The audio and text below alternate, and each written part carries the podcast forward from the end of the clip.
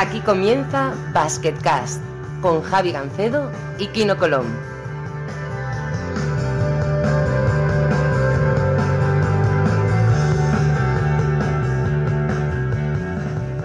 Hola a todos y bienvenidos a una edición muy especial de Basketcast. Soy Javi Gancedo eh, desde Barcelona y desde Estambul. Todavía sigue allí Kino Colón. Kino, muy buenas.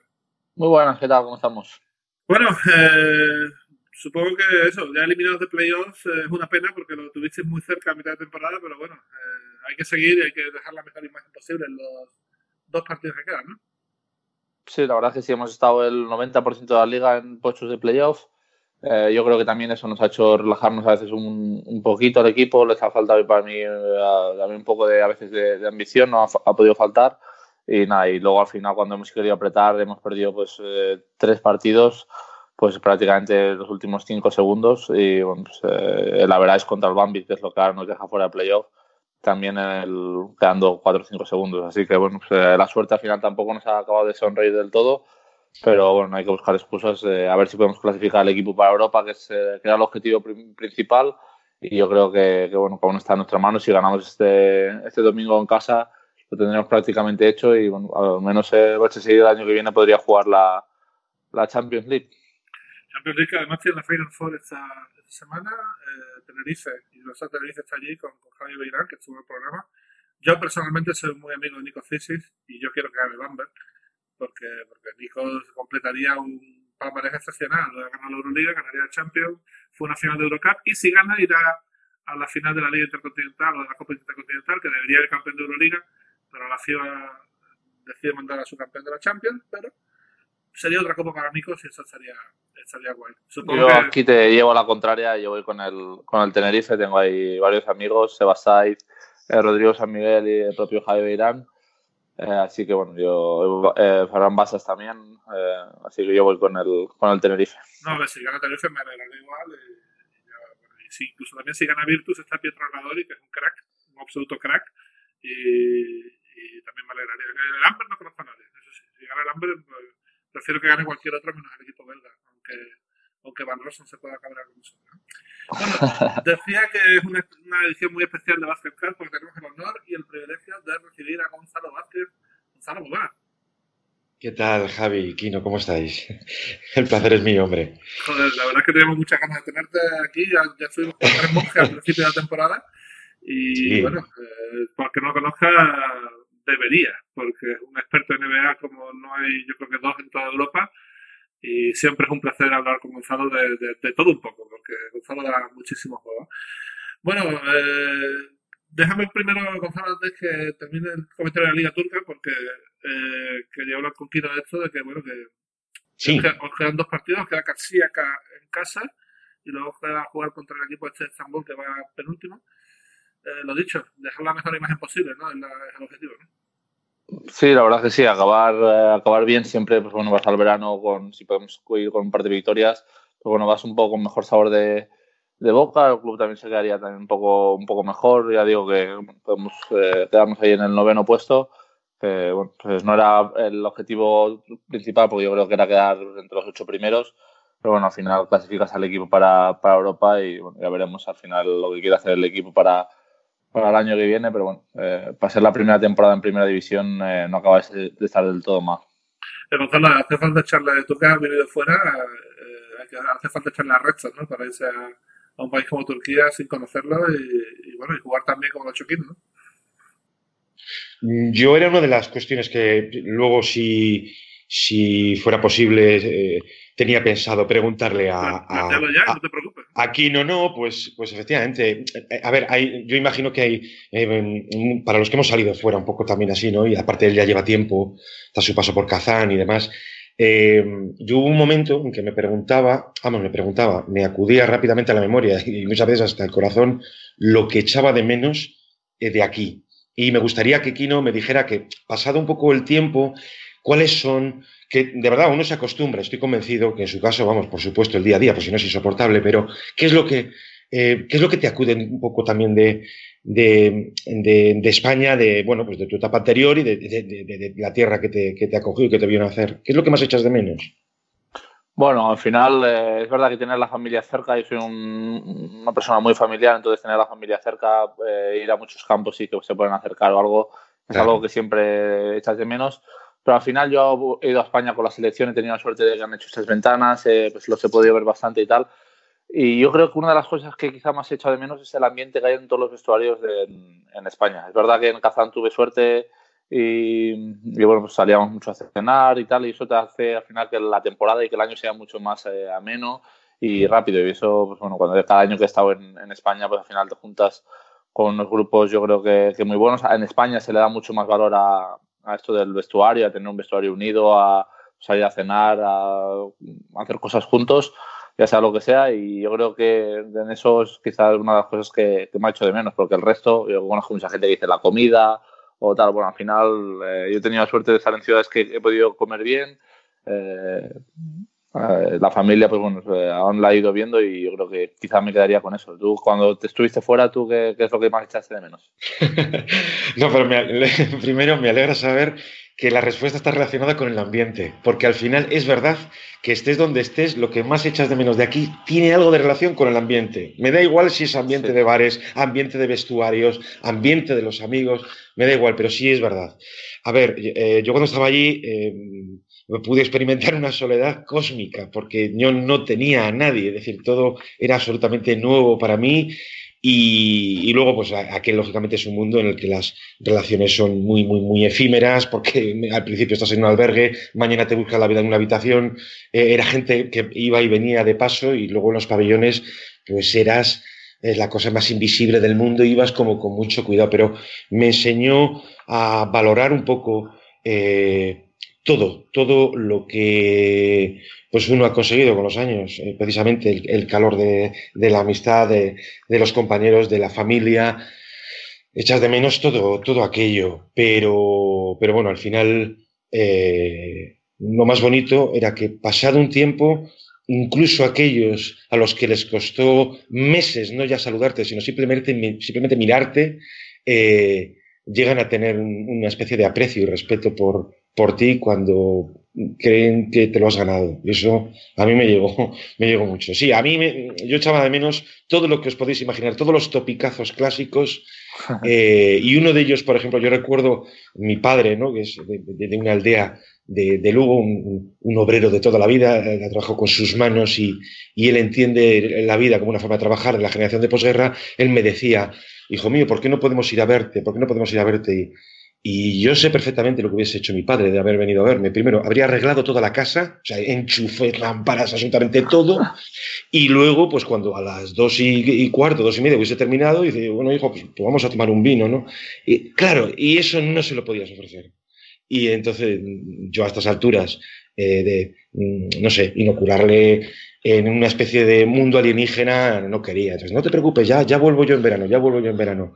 Pero yo la parte de Kino con la que más me identifico es el hecho de que no le ha costado o, de que ha tenido efectivamente los arrestos de salir fuera, eh, quedarse y seguramente tener eh, claro que quieres, que supongo que quieres seguir, porque eres, eres joven, Kino, todavía, claro. No sé, cada, cada, vez vamos subiendo de edad, ya no somos tan jóvenes, pero bueno, es algo que yo, por ejemplo, ahora cuando acaba el verano, lo primero que le digo a mi agente no es, mándame a España que estoy desesperado porque conozco a un jugador, estoy desesperado por volver y tal. Yo al final intentar ir al mejor eh, club posible, a, que confíe en mí. Y luego, bueno, yo al final soy bastante positivo, intento buscar cosas positivas allá donde estoy. Y ya te digo, Kazán cuando fui, es verdad que fui con un poco de miedo. Y bueno, si, si, os enseñara fotos o un vídeo de la primera casa en la que, la que estuve ahí en Kazán, era, o sea, me dio hasta miedo dormir allí. Una vez que encontré ya el sitio y los compañeros y tal, y me pude estar un poco ahí acompañado, eh, al final he pasado, yo creo que los tres mejores años de, bueno, pues de, mi etapa profesional. Yo creo que lo mejor está por llegar, pero ya, ya lo veremos. Sí, pero al final, yo, el tiempo que he vivido fuera también, eh, lo que me ha hecho de menos a veces son chorradas. Eh, según qué etapa de bar o, o, leer la prensa, ¿sabes? Tonterías. Es verdad que tú estuviste en Asia, ¿verdad? Es verdad, es verdad. Sí, ya lo has comentado. No, lo, y lo de los jugadores depende de cada uno. Por ejemplo, la semana pasada hablamos con David Doblas y Doblas está en Japón encantado. No es que, no es que esté bien, es que está mejor que en España. Con lo cual, eh, yo creo que allí va a seguir un tiempo, ojalá renueve y, se quede allí un tiempo porque de verdad que va a alargar su carrera profesional hasta más allá de lo que pensaba, seguro, ¿no? Y eso, y eso está muy bien. Eh, Cosa que en España tenemos algunas costumbres que son, yo creo que muy buenas, que nos gusta salir por ahí a tomar algo, sea lo que sea, una Coca-Cola, una agua, una cervecita. Nada, cualquier cosa, es verdad. Vamos juntos, nos reímos, y en cambio, pues en estos países, o los de más del este, que es los que he estado yo, pues son más de ir cada uno un poco a su bola, de ir a casa, de, de bueno, no hacer mucha vida social fuera del campo, y es lo que nosotros, lo que nos da vida, y bueno, pues, eh, son son etapas y hay que, hay que vivirlas y sacar lo positivo de cada cosa. Eh, Gonzalo, eh, yo sabiendo que tu relación con la NBA empieza más o menos con cerca de las estrellas, incluso un poco antes con, con Pontel y todo eso, ¿no? Eh, supongo que para ti el hecho de que el reverso haya sido acogido por la propia NBA como producto de calidad y que haya apostado por él, para ti tiene que ser un orgullo tremendo, ¿no? O sea, algo, algo casi sobrenatural, ¿no?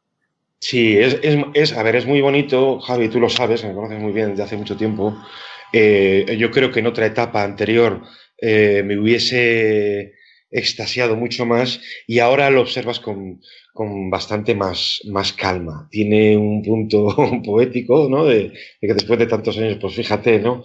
Eh, te acoge la propia apuesta, digamos, NBA por, por, por tu programita y, y es, eh, es, la cosa más bonita del mundo. Pero te puedo asegurar, Javi, que tú conoces más bien eh, mi ritmo de vida, que no te puedes parar ni a celebrarlo, porque hoy tienes programa y tienes que ponerte ya como un loco a preparar el siguiente y el siguiente y el siguiente. Oye, pues en verano a lo mejor eh, Andrés y yo nos paramos, nos, nos miramos y bueno, pues pues preparamos un poco el futuro. Pero sí, claro que es bonito, Javi, claro que sí. ¿Quién me iba a decir a mí hace pues no tanto tiempo? Sí, sí. Eh, sí, bueno, eh, has luchado mucho también por esto, hay que decirlo. ¿eh? tus columnas en, en ya.com, luego en ace.com, que es donde coincidimos, y luego, pues eso, el, dedicarte profesionalmente a ello, intentarlo en, Estados Unidos, y luego has encontrado tu hueco en Eurosport, que yo creo que es un sitio que tú estás bastante cómodo en el sentido de que no haces baloncesto 100%, pero sí te, sí te respetan los horarios para tú poder expresarte a tu manera. en la web tienes terreno ilimitado para escribir lo que quieras y nadie te pone ninguna pega. Sí, pero esa es una parte, esa es la parte profesional mía más, más, eh, más discreta, iba a decir secreta, pero bueno, más discreta en el sentido de que sí, yo tengo un, un trabajo diario, eh, eh, además eh, con una compañía que no, es, que no es española y que maneja la información de manera muy sui generis. Y bueno, pues sí, pues es, es otra forma de abordar la información, mucho más anónima, más de, más de data, más de estar en constante contacto con, con otras versiones eh, europeas, etcétera, ¿no? Y, y, lógicamente, Javi, porque yo hubo un tiempo en que, te hablo de 2005, 2006, incluso 2007, una cosa así, pues que mm, yo tenía mañanas y cometía auténticas locuras. Pues te buscabas la vida por la noche para seguir como fuera, aunque fuese simplemente con un, con un, con un scoreboard, un life score sin más. Y yo he llegado a empalmar durante mucho tiempo el, la jornada NBA con el trabajo por la mañana y si salías a las 4, pues yo recuerdo aquel cruzar la M30, especialmente, fíjate, ¿eh? en, en, abril, mayo, me acuerdo la M30 Sur que te daba el sol de cara y sinceramente se me cerraban los ojos hasta que, bueno, pues yo hubiese seguido así, ¿eh? pero era enfermizo. Era enfermizo, no, no, te, no al final era un desgaste muy grande y luego afortunadamente, bueno, pues, eh, gente maravillosa que me conocía, me recuerdo Carlos Monasterio, el propio Fernando Ruiz, pues que poco a poco se fueron dando cuenta y dicen, mira, mm, ¿te importa si...? No, no, todo lo contrario, si es que no tengo ningún otro compromiso, movedme hacia la tarde-noche y yo seré feliz. Y así hasta hoy, sí, sí. Fantástico, bueno, al final aquí no es, lo que hay, si hay muchas formas de querer el baloncesto, no solamente jugar, sino a veces eh, la obsesión por el juego te lleva a dedicarte profesionalmente a él. Y es un poco lo que le pasa a Gonzalo y lo que me pasa a mí también, ¿no? Que, yo desde pequeño era un loco de Euroliga y aquí estoy trabajando en la Euroliga. ¿no? Todavía hay veces que no me lo puedo creer, ¿no? pero, son cosas que pasan, ¿no? Al final uno tiene que hacer lo que tiene que hacer, ¿no? Sí, aparte es una, una parte fundamental del, del deporte. Al final, pues nosotros eh, tenemos la suerte de jugar, otros tienen la suerte de narrarlo, de meter la noticia, de, bueno, de dar su punto de vista, de que la gente eh, les escuche. Muchas veces, pues, eh, bueno, eh, ellos empiecen a pensar o hablar alguna conversación con algún artículo que habrán leído pues de Gonzalo o tuyo o lo que sea y entonces bueno pues de parecer de querer parecer más listos y tal bueno es parte de, del deporte, luego están, por supuesto, los, eh, los fans, los espectadores. Eh, yo creo que, todo esto es lo que hace todo tan bonito. No solo es eh, lo, jugar los 40 minutos que dura el partido, sino pues lo, todo lo de después, lo de antes, pues el ambiente que se vive, pues, la, toda la gente que se dedica y que le apasiona pues, este deporte. Y bueno, todo no seríamos nada si, por ejemplo, si no hubiera periodistas que, que dijeran pues todo lo que hemos hecho, qué va a pasar, etcétera no sé, yo en un mundo, en un mundo medianamente normal, un tío como Gonzalo debería tener 300.000 seguidores en Twitter. Pero lo que sí te puedo decir es que los 100 que más siguen a Gonzalo son más fieles a Gonzalo que cualquier otro periodista que te puedas imaginar de, cualquier deporte en España. Eh, el culto a Gonzalo Vázquez es una cosa curiosa. Eh, hay mucha gente que está siempre pendiente de él, de todo lo que hace, de todo lo que publica, de todo lo que escribe. Y eso supongo que es muy de agradecer, ¿no, Gonzalo? Porque, en fin, son, son menos de lo que deberían ser, pero son muy buenos. Javi, sí, pero al final eh, mucho, mucho menos de lo que, cuando dices lo de gente que está pendiente eh, de lo que vayas a escribir o publicar y tal, de un tiempo a esta parte mucho menos de lo que uno quisiera, precisamente por eso, porque, porque al final, si no renuncias a nada, eh, no, no, vamos, solamente te queda renunciar al, dormir. No, no tienes, no, tienes humanamente tiempo. Y bueno, pues los últimos años, cuando he tenido, especialmente en verano o, ya septiembre, octubre, antes de empezar la temporada, eh, pues sí me animo a escribir algo más en, profundidad, tú lo recuerdas, ¿no? Pues el, último, por ejemplo, que, que, dedicaba a Jokic como el mejor pasador de la, el mejor pasador de la historia. Eh, pero eh, yo agradezco que mucha de esa gente eh, con la que tienes contacto además a diario en, Twitter te siga precisamente porque te reconoce de toda tu etapa anterior. Y eso a mí me tranquiliza. Eh, luego, pues tienes que aceptar que efectivamente hay gente que te conoce únicamente por, por, por Twitter. Eh, y ahí, pues bueno, pues me quedo un poco porque, porque es normal, lógicamente, ¿no? Hay gente que no te conoce de antes y bueno, yo cuando dijo aquello ya de Dudley de Ben Simmons de que era un jugador muy bueno en transición, pero muy ordinario en posicional, pues mira, me sirve como metáfora de que yo como tuitero me, me considero un, tipo de lo más ordinario, simplemente que, estás ahí por la noche y, comentas con los cuatro gatos habituales, que es maravillosa, siempre lo repito, maravillosa la noche en Twitter, porque los cuatro que están están por algo, se toman en serio y se habla únicamente eh, de, baloncesto, eh, y, por el día no me interesa lo más mínimo, primero porque no tengo tiempo y segundo porque cada vez que abro Twitter aquello parece la guerra civil. Entonces, eh, claro, eh, sí que es cierto, Javi, tú lo sabes, que entre lo que son los artículos largos y trabajados y los tweets, Twitter es una herramienta que ha llegado para quedarse necesaria, en la que todos tenemos más o menos, o en la que todos tenemos más o menos que adaptarnos si queremos comunicación, pero vamos, entre el trabajo largo, eh, el, artículo cuajado, que has dedicado trabajo, documentación para dar lo mejor de ti mismo, para contar el baloncesto, como decía Kino, y, Twitter, no hay y no habrá jamás comparación. Entonces, eh, si uno es respetado por, como articulista, eh, vamos, es, como, es mucho mejor que, que ser en fin, no sé qué, ser un buen un mal tuitero. Para mí ser un buen tuitero es eh, procurar hablar de lo que uno sabe, respetar y responder a quien te entra. Y la diversión así viene, viene sola. Para mí, con eso basta. Sí, sí. ¿Te han hecho alguna burrada alguna vez que te haya, que te haya descojonado? Eh, soy muy afortunado en ese sentido. También creo que uno en Twitter se retrata día a día a todos a veces nos apetece mm, soltar las burradas que soltamos en privado con nuestros amigos, pero perdóname, eso tiene luego un, precio, eh, especialmente para los profesionales. Hay gente que se ha hecho, es decir, eh, se tarda mucho en ganarse eh, esta tontería del prestigio, la reputación, pero que es cierto, es una imagen que a lo mejor te has labrado a lo largo de 15, 20 o 25 años y de repente una noche cometes el error de tu vida y se queda, es decir, es que lo que tiene la era digital es eso, hay arqueólogos, perdón, buitres digitales a los que tu nombre va a quedar asociado a ese error que cometiste. Y lo siento, prefiero respirar o contar 10 segundos o no decir nada antes de cometer un error. Sí, yo eso alguna vez eh, me pasado en Twitter muy al principio, que metían la pata, pero bueno, al final es lo que tú dices, hay que, hay que controlarse porque al final, hoy en día todo el mundo lee todo. O sea, y hay especialistas en eso, en sacarte, en sacarte las cosas que has dicho mal o, sí, o las veces que o simplemente las veces que estás contradecido, pero fíjate, si, si tuiteas mucho, Al final te contradices. Un día puedes decir que tal equipo juega bien y, claro. a los dos meses decir, claro. porque está jugando mal. ¿sabes? O sea, es así. Eh, pero bueno, eh, volviendo un poco a, tu carrera, eh, sí que ha habido un antes y un después, y esto lo tienes que reconocer de ACD.com. ACD.com, en, su, en su época de mayor popularidad, no te rías, cabrón. No, me río, me río, Javi, porque los inicios fueron, pero de verdad, o sea, eh, de contarlo, incluido la vez que, la primera vez que tú y yo nos vemos. O sea, tú y yo ah. que, quedamos para ir a la final de, eh, perdón, a la final, a la, Sí, a la Copa de Vitoria. Sí, sí, sí. Y, y, entonces, bueno, pues nos presentamos, te metes en el coche y las dos, tres horas siguientes, Javi, eh, tú recuerdas aquello, ¿no? Yo no recuerdo conducir, recuerdo estar hablando con un tipo que era igual que yo de baloncesto, pero de todo absolutamente. Salía allí Bill Hasdick a colación, eh, Barasic, mezclábamos absolutamente todo y me dije, Dios mío, hay, hay alguien como yo. Eso fue maravilloso el principio, Javi. Compartimos habitación, pero ahí se quedó el tema. Y aquella, aquella, aquella, es verdad, no, y, y lo que sí hicimos fue una sesión golfa mítica en Vitoria, que nos, buscaron un bar en Vitoria y nosotros, por nuestra parte, cada uno se preparó un vídeo. Yo me preparé un vídeo de, de, Tony Kukoc y de, no me acuerdo quién, de Drasen Petrovich y de Oscar y tal.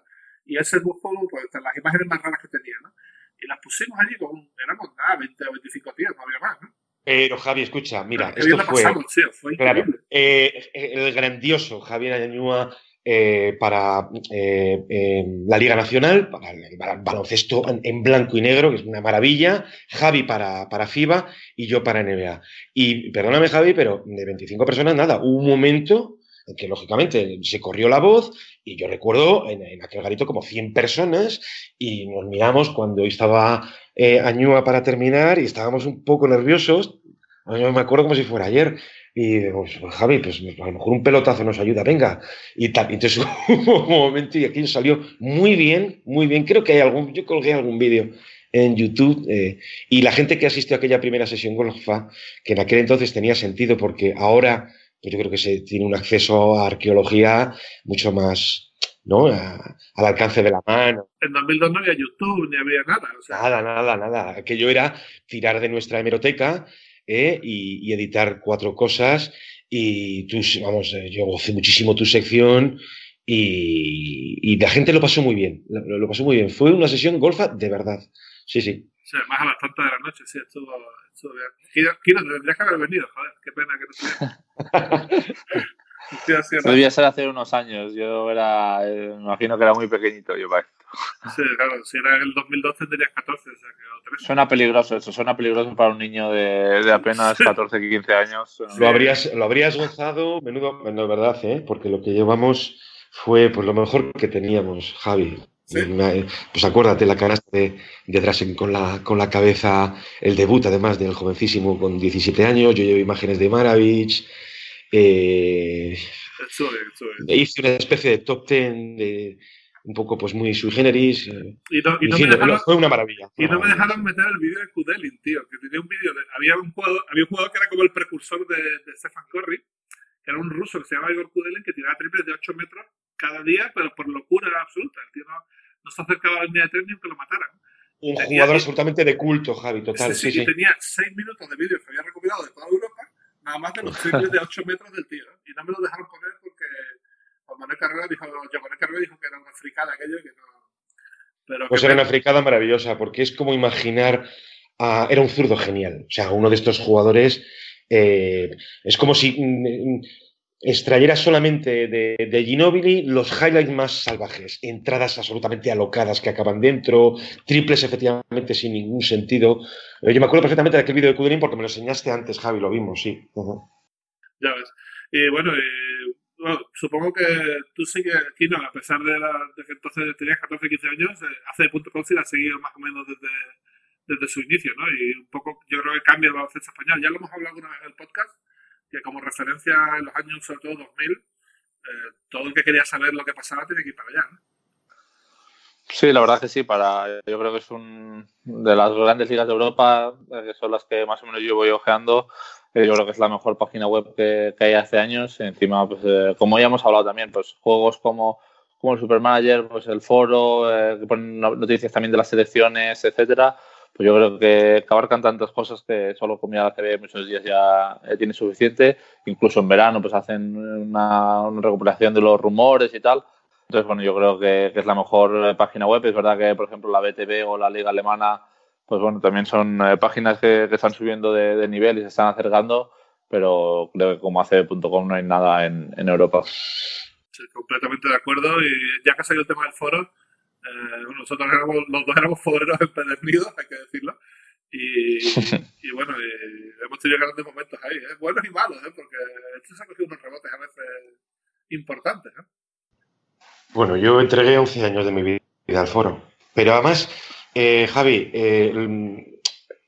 tú y yo podemos reconocer que estábamos ahí, primero que estábamos ahí a diario, pero yo creo que todo el aficionado amante del baloncesto en, este país eh, con acceso a Internet se reunía allí. Se reunía allí. Yo recuerdo alguna que otra visita a Barcelona, algún otro sitio, y de entrar en alguna redacción, y bueno, pues estás cruzando la propia redacción y veías allí a. Anda, mira el foro, anda, mira el foro, en absoluto silencio, como meramente visitante o lector. Eh, eso yo creo que es una fiebre que nos pilló a todos y me parece además completamente normal, porque allí nos reunimos todos. Yo lo, reivindicaré siempre, ¿no? podías eh, hablar con iguales, abordar los temas eh, más eh, frikis o profundos que te viniesen a la memoria y, para eso no ha habido otro lugar como ese lugar de reunión. Y claro, si una cosa te apasiona, pues tienes momentos muy buenos y momentos muy malos. Yo viví momentos auténticamente maravillosos y un final pues bastante duro, eh, y ya está, sin más. Eso es como todo, es como cualquier otra experiencia en la vida. pero bueno, de ahí ha salido de todo. Profesionales, por ejemplo, que hayan estado en el, en el podcast, Álvaro Martínez era forero, Fran Fermoso era forero. Eh, supongo que Piti Hurtado no lo sé, pero me imagino que también estaba por ahí. ¿eh? Y luego, parejas que han salido, han salido parejas que se han casado incluso. amistades para toda la vida. yo tengo tres amigos que viven aquí en, en Barcelona unos de Girona, otros de Valencia y otros de Sevilla, que han compartido pisos juntos durante un montón de años y que se conocieron en el foro. Gente que va a conciertos juntos, eh, por ejemplo, mi amigo Luis de Valencia lo conozco del foro. Se hecho una cantidad de. ha tenido un impacto social foro. Ni un montón de profesionales, Javi, como tú dices, que Pablo, tú sois buenos ejemplos, y yo conozco algún otro que no, más anónimo, digamos. Es decir, estábamos los que, pues mira, Javi G estaba, era el forero y, ahora está en Euroliga, vamos, ahora, desde hace muchos años, pero ha habido gente, te puedo asegurar que sí que está ocupando y que era forero, eh, digamos que disfrazado u oculto en un nick cualquiera, huevecito 23. Es decir, que hay mucho más de lo que claro, mucho más de lo que nosotros sabemos. Y luego yo mm, te he visto en más de una ocasión, Javi, pues algo así como reclamar un documental. A ver quién es el guapo que a ver quién es el guapo que se atreve. Sí lo tendría, te lo puedo asegurar que sí tendría un documental grandioso que va más allá de un centro de culto. No, no, es que ha afectado a todas las aristas de, y luego también que tiene una historia oculta, maldita, pues con el difunto Montes, que en paz descanse, o con periodistas, ¿eh? con periodistas y con algún que otro gerifalte. Es decir, es que, eh, pues como, es lo que tiene un foro, un foro masivo con tanta gente. Claro. Kino, nosotros tenemos la teoría, nunca demostrada, pero empírica, de que Andrés Montes se metió en el foro un par de días así a cuchuchear y se registró y todo. Bueno, con una diana además muy concreta, que era, en fin, alguien que, alguien que la tomaba con él continuamente y, bueno, pues, pues daba la impresión efectivamente que harto alguien ese, al otro lado pues eh, entró a, a, contestarle. Sí, sí, estas cosas te dejaban un poco alucinado, claro. Bueno, lo que pasó hace poco también ahora, pues eh, yo creo que ahora el foro o, quizá la nueva la nueva juventud no se lleva tanto, pero ahora con esto del Twitter y tal, pues se lo ha comido un poco, pero por ejemplo ahora mismo el, Kevin Durant se hizo un perfil, un fake perfil de estos, un perfil falso, para defenderse a sí mismo tal y lo acabaron pillando que era él y bueno se quedó un poco es la prueba claro la prueba aquí no de que al final incluso las estrellas son humanos. Eh, eh, que luego también, uno... ¿qué necesidad tendrá Durán, que es uno de los mejores jugadores del mundo, de, defenderse? Pues siempre hay alguien que te critica, siempre hay alguien que te ataca. Tienes que leer cosas terribles, claro. Tienes que leer cosas terribles y hay algunas que son. O sea, ¿para qué vas a descender a un barro infame? pero alguna tiene que ser de tal, tan evidente que, te tienes que quedar con las ganas de, contestar, ¿no? Es como si pues, dos más dos y nadie responde y tú tienes y puedes hacerlo, ¿no? Lo que pasa es que, bueno, eh, hay jugadores, aparte eh, dentro de lo que son los programas de salud mental que implementados desde este pasado verano, todo lo que es el uso de redes cada vez va a tener más peso porque te puede hacer mucho daño y el ejemplo de Durant es perfecto para eso. Entonces hay jugadores que saben controlar sus redes, que jamás entran a leer interacciones. Imaginaos lo que pueden ser las interacciones de jugadores como Durant, LeBron o Stephen Curry. Es una auténtica locura, no puedes. Y claro, esto le ocurrió efectivamente cuando estaba tendido en un hotel eh, mientras estaba, pues eso, sesteando o desperezándose de, y es muy tentador el ver que, se está, que, están hablando de ti, que están hablando de ti. Pues Durán no tuvo el cuajo suficiente de soportar o resistir o pasar, que es lo mejor en el caso de una estrella, claro. Bueno, estas cosas pasan. Eh, bueno, y hay, hay, hay troles que, bueno, que tienen impacto. El último troll de Twitter que tuvo mucho impacto en, en baloncesto español fue el Capitán Siam, que desapareció sin dejar rastro. Y ha habido una cantidad de leyendas urbanas sobre el capitán Siam que, que si se ha muerto, que si está en la cárcel, que si tal, que nadie ha llegado a aclarar. Pero este tío sí que puso a más de un general manager y más de un club eh, contra las cuerdas en su blog y con todo lo que decía en Twitter. ¿no? Hay que tener mucho cuidado con, con quién se habla y sobre todo con la gente que no da la cara. ¿no? Eh, a ver, hay, hay casos y casos. Por ejemplo, Pablo Lolaso lo hemos invitado al programa y y yo creo que quedó un programa bastante bueno en el sentido de que, hablamos del personaje, de cómo un tío, sin dar la cara, puede tener casi 100.000 seguidores o ciento y pico mil seguidores. ¿no? Me parece fantástico. Pero darle bola, darle bola a los trolls siempre es el pecado número uno de Twitter, creo. Bueno, eh, el don't feed the troll es por algo, pero es, es, es muy humano que todo aquello que se sabe del orden llame más la atención. Es, es así, eso eh, ha ocurrido siempre desde que nacen los foros, en Twitter todavía sigue funcionando y ahora que has mencionado a Pablo Lolaso, aprovecho para calificarlo como auténticamente sinvergüenza y él sabe perfectamente por qué. Un saludo, Pablo. al, final, lo, vamos a conocer todos, esto es terrible. Claro, nos si al final nos conocemos un poco todos porque, Javi, esto es una familia y, ya está. Y, además, a diferencia de lo que ocurre en otros deportes, con todo el debido respeto, es eh, de, un fin y mucho más positivo, a fin de cuentas, más constructivo. Se nota bastante, sí.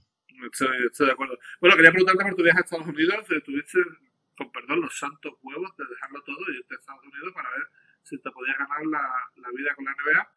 Y bueno, durante un tiempo funcionó, luego la cosa degeneró un poco. Y, pero bueno, mi pregunta más que el viaje es, eh, ¿el libro va a salir o no va a salir? Porque tenías previsto ahí hablar un poquito de la experiencia, ya no solo baloncesto, sino de todo lo que te pasó. Bueno, bueno fueron, fueron unos años que los que hubo efectivamente de todo, porque eh, me, ha hecho gracia lo de ganarte la vida. Eh, no, no, Javi, yo me fui allí sabiendo que no me iba a ganar la vida con aquello, yo me fui allí sabiendo que tenía que, que hacerlo, o sea, que tenía que, que ahora o nunca, ¿no? Eh, y luego ya me, volvería y, bueno, pues sacaría mis propias conclusiones. Y la conclusión que saqué es que fueron los años más fantásticos eh, y aventureros de, toda mi vida y que difícilmente volveré a, tener algo así. ¿Por qué? Porque, porque me fui con todos los riesgos que te puedes imaginar y con el único objetivo de asistir eh, eh, de introducirme, adentrarme diariamente en la NBA, fuera Nueva York, eh, fuera Nueva Jersey, fuera Boston, en Filadelfia, donde fuese, porque había, es que tenías jornadas en las que podías elegir si eh, coger el, autobús de los chinos por 15 dólares, irte al otro lado del río o no. Una cosa tremenda, el sueño, ¿no? y bueno, pues fue una experiencia, Javi, como te puedes imaginar, em, em, que consolidaba o confirmaba eh, el, amor y la pasión que yo sentía por, por, todo aquello, porque podía haber sido, imagínate, una decepción. Pues, pues, esto no era para tanto, no, no. Yo recuerdo la primera vez que salí de, del túnel de mm, prensa en el Madison y, de repente eh, te asomas a una especie de balconada con el, con el, con, el Madison iluminado, con la eh, pista vacía, y me quedé mirando a una esquina donde, si recuerdas, porque me vino a la cabeza el mate de Jordan sobre Ewing en el año 91 y no me creía, o sea, fueron como 10 o 15 segundos, no sé el tiempo que fue, en que me sentía flotar y me parecía que todo aquello de juguete irreal, ¿no? Entonces yo aproveché hasta, vamos, hasta que no tenía absolutamente nada y poner en riesgo incluso mi posible vuelta. Y eso es lo que ahora lo pienso y dices, que no ha pasado tanto tiempo, pero qué joven era. Y respecto a lo que decías del libro, mm, mira, una cosa muy curiosa, que se va a entender a la perfección. Yo tenía una especie de cuaderno de bitácora, un blog con lo que me iba pasando, etcétera, ¿no? Entonces estaba muy bien que tú contaras que venían los Clippers y que Bayron Davis en el vestuario, pues lo habías visto hacer no sé qué. Estaba muy bien. Pero comprobé que lo que la gente más disfrutaba era lo que pasaba fuera del pabellón. O sea, las historias que tenía en la casa de donde, yo estuve compartiendo. Em, em, ¿Qué ocurría si te perdías alguna noche por el metro, como me pasó en una ocasión, además de ir a dar a la zona de Jamaica?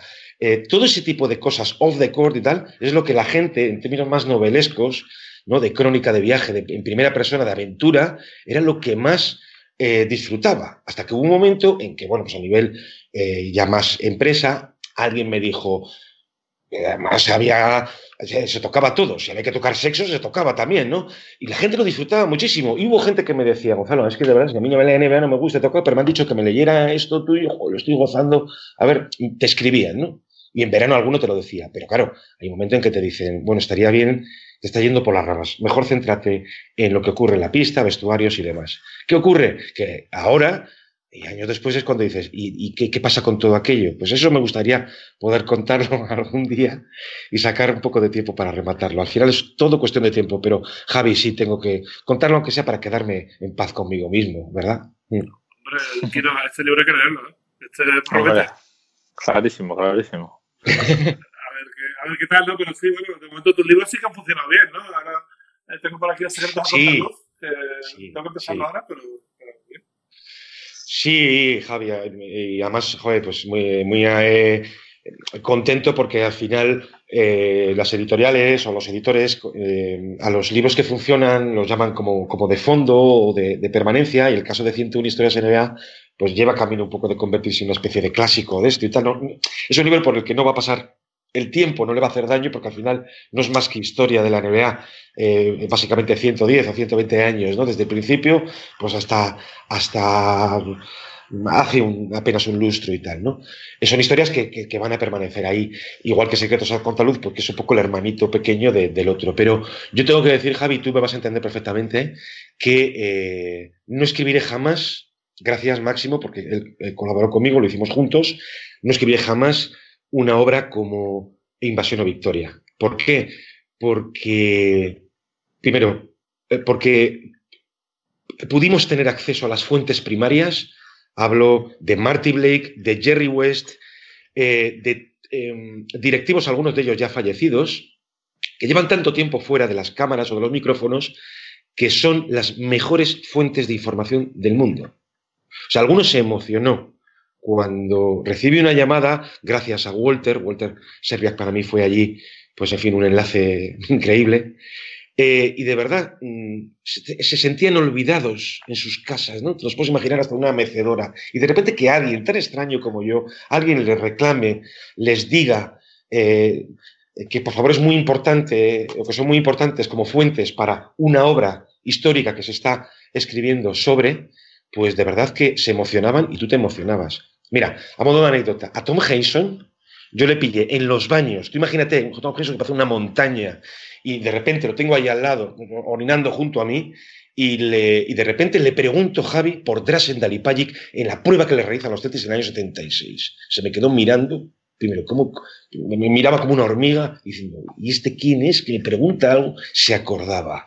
Y me dio una respuesta alucinante. Luego eh, lo proseguí además ya en las finales de 2010, ya estoy en Boston, estaba con el Cedric Maxwell, eh, y, me dio una vez una palmada como diciendo, pero chico, ¿qué coño me preguntas? Luego le pregunté por la prueba de Chosich en el 78. Sobre eso no le había preguntado nadie. O sea, durante 40 años nadie y de repente que te conteste una fuente primaria, un libro así, a base de, no, escribiré, no escribimos jamás. Además, la historia de los extranjeros en la NBA la tiene que escribir un europeo y no un americano. Yo, con, el debido respeto, un americano no te puede hablar del Drasen de la Cibona, te podrá hablar Javi Gancedo. De eso estoy convencido. Entonces, con una, una obra como esa, es muy difícil eh, por decirte, vamos, tendría que ser eh, volverme a vivir allí y hablar sobre el origen de los Sans de Colangelo, me da igual. Pero esa obra, Javi, es posiblemente el libro sobre el que mayor eh, orgullo siento porque aborda un fenómeno sociológico de la extranjería en los Estados Unidos a todos los niveles y particularmente en el baloncesto. Ese fenómeno que ahora tanto disfrutamos, lo que costó derribar esa barrera. Llevo, no te exagero, tres minutos pensando una cosa que me pasó con Jerry West y contarla o no contarla. y no sé si hacerlo. Cuenta, cuenta, cuenta, venga, cuenta, cuenta. Hombre, Javi, no vas a dejar así. Mira, como estamos de final de temporada, lo voy a contar un poco. Pero bueno, básicamente fue que Jerry West vino a la Copa de Sevilla en 2004. Y bueno, y simplemente estuvo por allí, sirviendo partidos, no sé qué. De repente estaba yo en la tribuna de prensa y había un chaval de un que estaba en un proyecto de Sevilla que gracias a Dios no lo he visto mucho más. Ahora veréis por qué. Eh, y empieza a decirme, hostia, mira, está ahí Jerry West con su mujer, tío. Jerry West, además, este seguro que tiene unos cuernos que no veas, tío, tal, no sé cuánto, seguro que el tío. Y mira así, digo, pero si es mi madre. Era mi madre. Yo había, conseguido un par de, un par de trapas a mis padres y había sentado a mi madre al lado de Jerry West. Y se pensaban que era su mujer porque tenía más o menos la misma edad. Y el, tío, el tío de repente se hizo pequeñito. El tío, hostia, por Dios, no, perdóname, tío, que yo no sabía. Digo, mira, desaparece de mi vista, por favor, o sea, lárgate. Tú y yo, tú y yo Javi, fíjate que tenemos un respeto imperial por Bill Russell, pero recuerdas que tuvimos tú y yo un, una escena que, en fin, tú y yo relativizamos, pero fue muy incómoda. Esto fue en 2007, eh, cuando aparece eh, Bill Russell por, por, lo que es el auditorio de la fundación.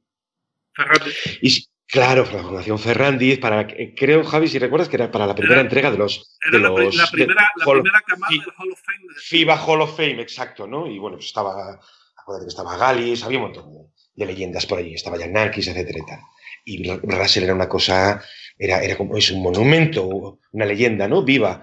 Y bueno, pues iba acompañado por una eh, señorita que, bueno, tenía dificultades él para, para caminar y se sentó de repente en un banco fuera pues fíjate en Alcobendas, que estás, Javi y yo seguimos aquello, y estaba Bill Russell allí sentados, que era una escena irreal, en un banco, cualquiera de un parque, Bill Russell allí. Y te acuerdas que nos acordamos para una foto, Javi. Y, y yo reconocí al Russell más quemado, eh, lo sigue teniendo en las entrañas, lo mucho sufrido. En, no, en, en, te, lo digo yo, eh, no nos dirigió la palabra, ni siquiera no se, se dignó dirigiendo la palabra, pero cuando entró en el auditorio para hablar, que estaba Marco Geltra traduciendo, que además recuerdo que tradujo palabra por palabra discursos de 7 y 8 minutos. Ah. Eh, estuvo súper simpático, estaba el tío riéndose y no sé qué. Luego, Eso es Bill Russell, Javi, sí, sí, sí, porque fíjate, yo recuerdo que cuando estaba, ¿qué preguntas le hacían? ¿Te acuerdas? Oye, ¿qué te parece lo Gasol o los jugadores europeos cada vez que tienen tal cual? Yo estaba loquito por preguntarle por John Brisker. Pero, eh, pero, al final, sí, sí. O sea, John Brisker entrenó a los, a los Sonics a mitad de los 70 y tuvo al mayor psicópata en la historia del baloncesto. Desaparecido, como sabéis, en Uganda y pues, seguramente o sea, las órdenes de Idi Amin Dada. Eh, entonces me dije, mira, déjalo, déjalo porque lo iba... O sea, él tenía, le iba a sorprender tanto que iba seguramente a provocar una escena muy, muy incómoda. Es así, vamos, yo, yo sé. ¿A ti te ha pasado alguna vez que te hayas encontrado a una super leyenda aquí en algún sitio inesperado? Pues la verdad es que no, no he tenido, no he tenido esa suerte. Eh, pero bueno, estaré preparado por si, por si me pasa, viendo vuestros relatos. A mí, eh... me ha pasado de todo, tío, yo lo sé.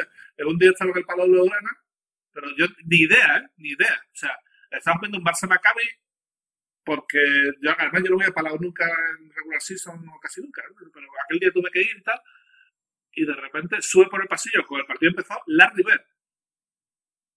Y, y además, de encima hacia donde yo estaba, como perpendicular, y yo, hostia, ¿qué es Larry Bird, tío? ¿Por qué coño hace aquí este tío? Y resulta que había venido a Barcelona a ver a no sé quién, porque era el, presidente de los Pacers, y quería ver, no sé si a Ricky Rubio en, en Badalona o lo que sea. Joder, y se sentó justo delante mío. O sea, ¿sabes cómo es el, el palau? Que está la prensa y debajo el palco. Pues justo debajo, tío. Estaba yo y digo, tío, o sea, estoy aquí con Larry Bird, tío. A mí, a mí, me pasó algo, ahora que has dicho esto, me he acordado de una historia que estuve a cinco minutos, yo iba siempre de Kazán al mismo restaurante a comer porque lo tenía justo debajo de casa y era uno de los mejores restaurantes de, de Kazán y siempre me guardaba la misma mesa, tal, no sé qué, y normalmente pues estaba, estaba limpia, porque sabían que cuando mi mujer no estaba ahí, yo iba ahí seguro. Da igual si un poco tarde, un poco más, un poco pronto. Entonces llego al, al restaurante y veo la mesa sucia y me extraño. Y me dijo el camarero, no te vas a imaginar, no te vas a creer quién había estado, quién acaba de estar aquí, se acaba de marchar hace tres minutos.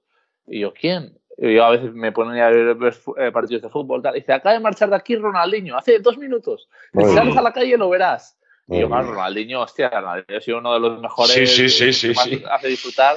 Da igual del equipo que sea, Ronaldinho era arte, una vida, porque Iba, iba a promocionar la Copa del Mundo que se hacía en, en, Kazán y tal, y salía a la calle corriendo a ver si lo veía, y bueno, solo podía ir a mi parking porque mi parking era de mi piso, de, mis, de, de mi edificio y del restaurante. Digo, es que tiene que estar por aquí. Salí corriendo y tal y no, no lo vi. Me dijo, pues hace nada, dos minutos. Y nada, o sea, me quedé con las ganas de, pues de decirle algo o de, o de, sacarme una foto con él, que nunca he pedido muchas, eh, muchas fotos, pero si hubiera encontrado a Ronaldinho en Kazán, se lo había pedido seguro. Yo, es que, de todas, de todas formas, yo creo que todos tenemos, todos, cuando digo todos, es que en alguna ocasión, en algún sitio inesperado, te encuentras a alguien muy famoso y muy inesperado. Y esa, esa escena eh, suele ser un poco hasta confusa. Eh, de las veces, de las muchas veces que yo salí del Madison, no recuerdo exactamente qué partido fue, tengo la impresión de que hubo prórrogas con lo cual salías tarde, y era muy de noche y tal, ¿no? Y bueno, pues mm, aquel día yo andaba como muy apurado, ni, ni, y no tenía ni para el metro, pero bueno, pues, pues voy a caminar hasta, de vuelta hasta, hasta casa y tal. Y de repente, a la altura de las 72, eh, era de noche y veo que de la especie de porche de, de entrada de un casoplón eh, baja alguien como muy encorvado y había un taxi justo. Entonces yo, el momento en que, claro, yo voy por la acera, se acerca, hacia un zombie y de repente digo, pues este hombre va a chocar conmigo para entrar en el taxi. Y justo al pararme frente a él, era Al Pacino. Hostia. Me quedé, o sea, lo vi así nada más como un palmo y yo seguía andando, fue como un flash. Me acuerdo además que me giré, digo, madre mía. O sea, un absurdo. O sea, que de repente, en mitad de la noche con Al Pacino, parece como imposible, ¿verdad? Pues estas cosas te pasan cuando estás en Nueva York también, es cierto, ¿no? No pasa nada, pero vamos. A mí me ha pasado en Los Ángeles. Eh, resulta que había un desayuno para la prensa en el All Star, que era la primera y única vez que iba al All Star hace dos años. Sí. Eh, salí por una puerta lateral con Belén, pero porque teníamos el coche aparcado justo ahí, y de repente, sin guardaespaldas, él solo viniendo para acá, frente por frente, Michael Jordan. Madre mía. Y digo, y me lo encuentro y digo, hostia, ahora me voy a hacer una foto con Jordan, pues va a ser la única oportunidad en mi vida que tenga. En mi vida, sí. Y le digo, Michael, por favor, una foto. Y dice, no, no, no tengo prisa, lo siento. ¿Sabes lo peor de todo que es? Que era su cumpleaños, tío. Wow, 17 de si, febrero. Si yo lo hubiera dicho, si yo lo hubiera dicho, Michael, vengo de España, es tu cumpleaños, felicidades, no sé cuánto, me hubiera hecho la foto, tío. Pero como no tenía ni idea de que era su cumpleaños, pues ahora tengo que vivir con esta pena. Jo, pues como imagináis, depende al final de muchos factores, del estado de ánimo, del momento, de que tenga o no prisa. Y decías lo de la River. La River ha tenido unos años de hostilidad total, ¿eh? imposible directamente. Y luego, ahora, es, ahora eh, sea, fíjate, con lo que hacen los años, eh, más, más fácil ahora acceder a él, pues, a un autógrafo, a una foto y demás. Sí, sí. Incluso las veces que lo veo hablar en público, aprendí a hablar en público con los años. Al principio era muy Mucho más, totalmente, sí. Tío, ahora se enrolla y todo. En fin, bueno, oye, ya que estás aquí, tenemos que hablar un poquito de, de actualidad NBA, ¿no? Aunque sea un poquito, sería un pecado no hablar de ello. De momento los playoffs muy previsibles, ¿no? Que no todos los equipos de casa, pero parece que ahora en la semi de conferencia empiezan a haber sorpresas, ¿no? Y sobre todo los Celtics eh, resurgen un poquito, ¿no? Pues mira, ahora que mencionas a los Celtics, ellos han tenido, han tenido una, una, temporada muy, muy, muy difícil. Qué difícil es mantener durante, porque es un poco, resume la etapa, la era Stevens, que se va mejorando, mejorando, mejorando, y además eh, Ainge te va eh, eh, brindando, proporcionando talento. Y, y ojo, que la gestión del talento es mucho más complicada de lo que parece. Es más fácil eh, gestionar un vestuario eh, en el que el talento es limitado, se premia mucho más lo, los resultados positivos que cuando efectivamente ya tienes eh, calidad suficiente para contender, para aspirar al, al, título. Y es el perfecto ejemplo de lo que han sufrido los Celtics este, este año. Y al mismo tiempo, el rival que ellos tienen, que son los Bucks, que es el clásico estallido de, de una temporada que les ha cambiado la cara totalmente Budenholzer, eh, Javi, tú lo sabes, la de veces que hemos visto esos equipos que estallan esa primera temporada se suelen pegar el, el, batacazo en playoffs ante un equipo más experimentado. Y es precisamente lo más bonito de esta serie. Si verdaderamente los Celtics dan, ahora que ya no tienen alternativa, el paso mmm, para el que están diseñados, igual que ocurre con la otra serie que a mi modo de ver son dos series preciosas en el este. Un este tan denostado durante la era Lebron, que ahora te encuentras con cuatro super equipos que, enfrentados. O sea, los dos salientes de estas dos semifinales nos deberían proporcionar eh, pues unas finales de, del este maravillosas. Y, y da lo mismo si es un Celtic Raptors o si los Sixers finalmente pueden con un equipo que, que, también ha, ha, eh, evolucionado muy rápidamente eh, en los últimos años, son los mejores Raptors de la historia. En fin, eh, ahora sin LeBron, ese este, el saliente del este, tiene que ser algo fantástico y ver si es suficiente para derrocar al, al, al saliente del oeste. Estamos ahora mismo en una, en una era de equipo dominante y lo mejor de estas eras de equipo dominante es o bien disfrutar a ese equipo, a ese super equipo, como la segunda trilogía de, de, los Bulls de Jordan, más aún que la primera, o disfrutar de, de, de quién es capaz de, de, derrocarle, de derrocar ya finalmente esa era. Porque al final estos super equipos terminan cayendo en su práctica mayoría por implosión. Va a ser un verano también interesante, perdonad, ¿eh? es que voy por las ramas. No, bueno, eh, yo la verdad que tengo miedo de hablar con Kino de NBA porque pilota bastante y entonces la gente va a empezar a decir que por qué coño hablamos tanto del Eurocup en básquet casi y tampoco de la NBA, pero teniendo a Gonzalo aquí... Eh, Kino, eh, tu opinión. Sé que estás siguiendo los playoffs, así que ¿hay algo que te haya llamado la atención? Sí, bueno, como ha dicho él, lo, las dos semifinales del este son, son la hostia. Las dos sí, son, sí, sí. están muy igualadas. Eh, aparte, hemos vivido, pues yo creo que han sido ocho años seguidos que, bueno, sí. eh, que parecía que LeBron iba a ganar a todo el mundo y ya prácticamente perdía un poco de, de emoción. Y ahora, pues estas dos semifinales que no sabes un poco lo que lo que va a pasar, eh, pues bueno, yo creo que es algo que, que, le ha dado mucha vida a la NBA. Eh, y nada, pues, eh, en cambio el oeste, pues este año parece que es todo más, más claro, más, más aburrido. Parece que los Golden State van a volver a llegar otra vez a, a las finales. Y bueno, pues yo creo que disfrutar de este, de este, este tanto las semifinales como la final, que van a ser eh, increíbles. Y bueno, yo, yo creo que, que, los Celtics este año han sufrido bastante. al final, como, como lo ha dicho, tener a veces mucho talento pues si, si, no va todo muy rodado, a veces, eh, a veces cuesta. Es. Sí. Y yo aquí sí que veo un poco favorito, aunque hayan perdido pues, el primer partido a los, a los Bucks, aún con la falta de experiencia que, que puedan tener. Eh, yo creo que tienen gente muy física eh, y bueno, pues algún, algún otro veterano que ya lleva bastante en, la liga. Y bueno, ahí les doy un poco de favoritos y luego a Toronto. Yo creo que Toronto, aún habiendo perdido también el factor campo, yo creo que, que van a, pasar y bueno, veremos si, si acierto o no al final con mis predicciones ya veremos. Yo no voy a no, que lo he hecho no para predecir porque claro, está mi equipo por medio. Sabes que yo soy de los desde, desde, hace 30 años y aún más. Y claro, ¿qué voy a decir yo? Estoy enamorado de mi gordito. Eh, yo que, bueno, los Nuggets contra el fenómeno Lillard, que por fin se le pone, yo creo, un poco donde, donde se merece hace tantos años. Pero bueno, sí. a veces necesitas una canasta tipo pues, la que metió para ganar para, para que se te valore como, como yo creo que hace años que se tenía que haber valorado a, a, a Damian Lillard. Yo creo que es la época un poco de los bases y bueno, eh, también es una pregunta que tengo para, para Gonzalo. Si no crees un poco que se está hablando poco de gente que yo creo que va a pasar a la historia tipo pues, Stephen Curry. Stephen Curry ahora, el tío, lo hablamos mucho con mi hermano porque tenemos un juego que es la Fantasy y tal y prácticamente hablamos eh, todos los días. Y el tío este mete 8 triples de 10 y prácticamente no sale una noticia suya de, de que ha metido 8 triples. O bueno, nos estamos acostumbrando a que haga animaladas y aparte de la manera que los hace. Y yo te quería preguntar, aparte, eh, si primero esto y luego eh, si puedes pensar que este es uno de los mejores bases de la, de la historia. Yo creo que Curry es, está por encima incluso de, de, de, toda valoración. Y esto en unos años, cuando eh, tengamos un poco más de perspectiva, se situará a Carrie en. Sinceramente, creo que nada como los revolucionarios, nada como los reformadores, en un deporte que tiene ya un siglo largo de, de, de vida. Eh, tiene razón, o sea, Carrie, mm, lo, lo que vemos eh, prácticamente noche sí, noche también, a veces es él el que se hace a un lado, es un jugador tremendamente generoso, pero se hace a un lado porque Durant está, si está en modo macho alfa, pues adelante y sabe hacer sabe hacerse a un, a un, lado, ¿no? No solamente es el motor de estos Warriors que han cambiado la historia, sino que es un jugador que efectivamente eh, es una especie de, amplificador. Es decir, ¿quién hablaba de la gravedad ofensiva hasta Curry?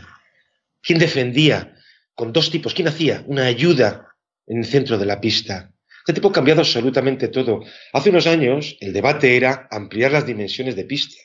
Pues gracias a Curry, gracias a este eh, amplificador del spacing, nos hemos dado cuenta que no, que no, que bastaba con separarse. ¿Y había razón para separarse? Sí, que fueras una amenaza más allá de 7 u 8 metros.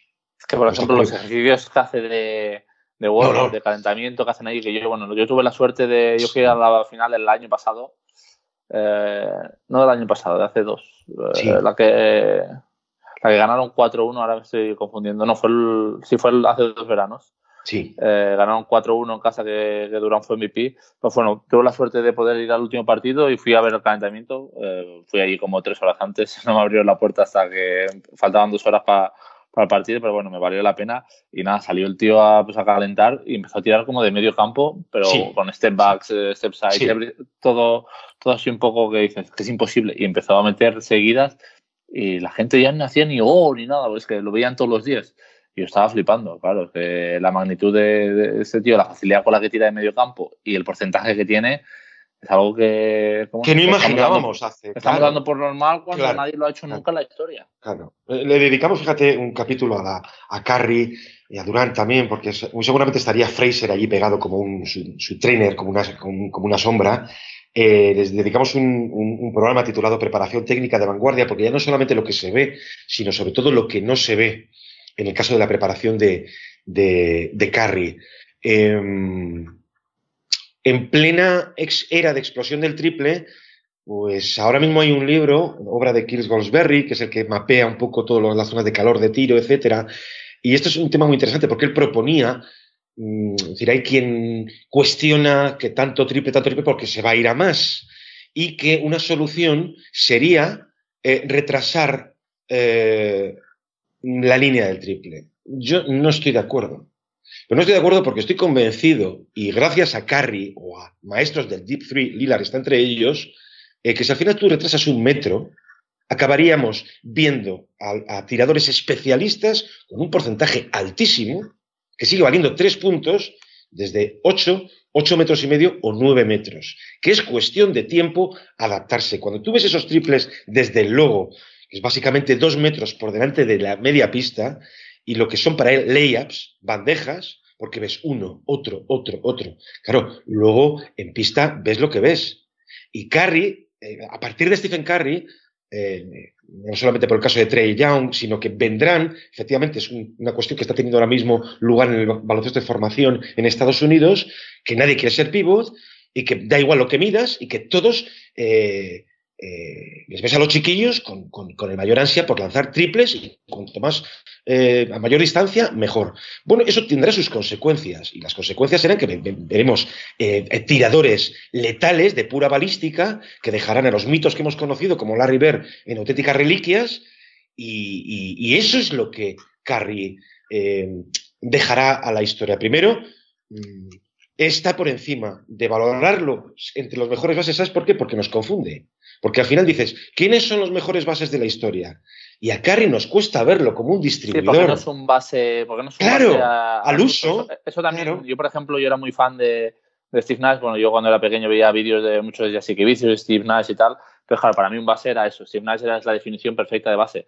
Pero al final Carry es la nueva de esto. Y ahora, por ejemplo, yo cuando veo la NBA, sí. mis dos jugadores favoritos de ver son eh, Stephen Curry y Kyrie Irving. Al final yo creo que es una época de bases. Eh, Lillard también eh, pues me gusta mucho, tanto sí. pues, a, mi, a mí como a mi hermano.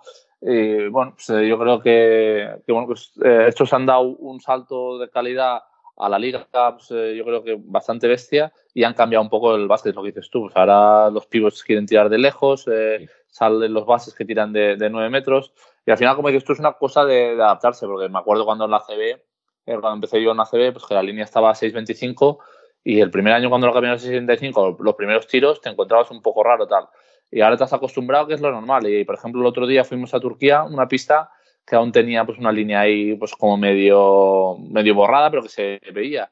Y me puse a tirar de 6.25 y digo, hostia, qué fácil, ¿cómo no metías más triples desde aquí si estaba cerquísima? Pues bueno, pues es un poco lo que les pasa a estos, que empiezan a tirar tan lejos, tan lejos, que una vez que tiran desde la línea pues, normal de ellos, como una bandeja. Y una cosa, Kino, perdonad, eh, eh, porque lo, has insinuado ahora mismo. ¿Cuánto, ¿Cuánto ha penalizado siempre la visión, a mi modo de ver, excesivamente purista o no? Si la visión del base como, mera, como el gran cerebro distribuidor ha durado un siglo, incluso más, ¿cuánto sigue penalizando a la academia el que, que los bases anoten? Es decir, si un base es anotador, parece que ya es menos base. Esto le ocurrió a Rose como en la visión un poco de point guard, porque puede estar ocurriendo a Lillard, a Irving o a Curry. Y no, señor, sí, es, es, verdad que también se echa un poco de menos un base tipo Steve Nash. ¿eh? Ahora, eh, por ejemplo, Chris Paul es de los últimos que queda ahí, que también es algo alguien que, con el que me he fijado y me gusta de ver.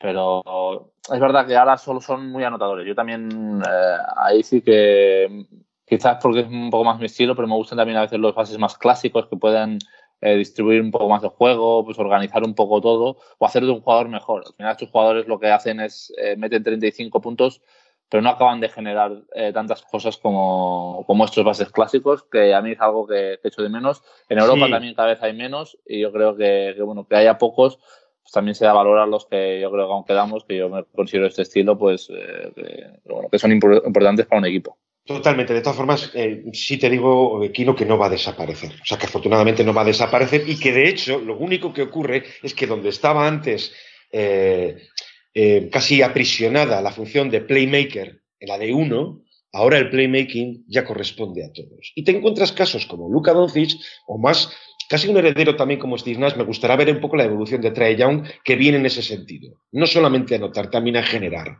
O el caso maravilloso, insólito de Jokic.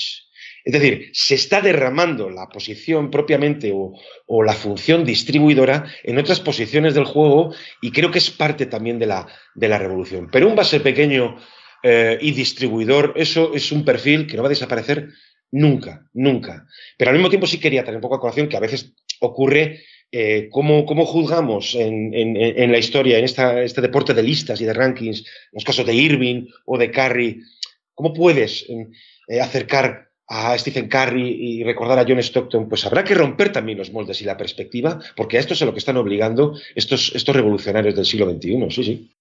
Yo tengo dos apuntes. El primero es eh, que para mí la revolución de Curry fue en 2015-2016 y la revolución ahora es Jokic, clarísimo. Eh, creo que está rompiendo todos los cánones que conocemos en el baloncesto mundial.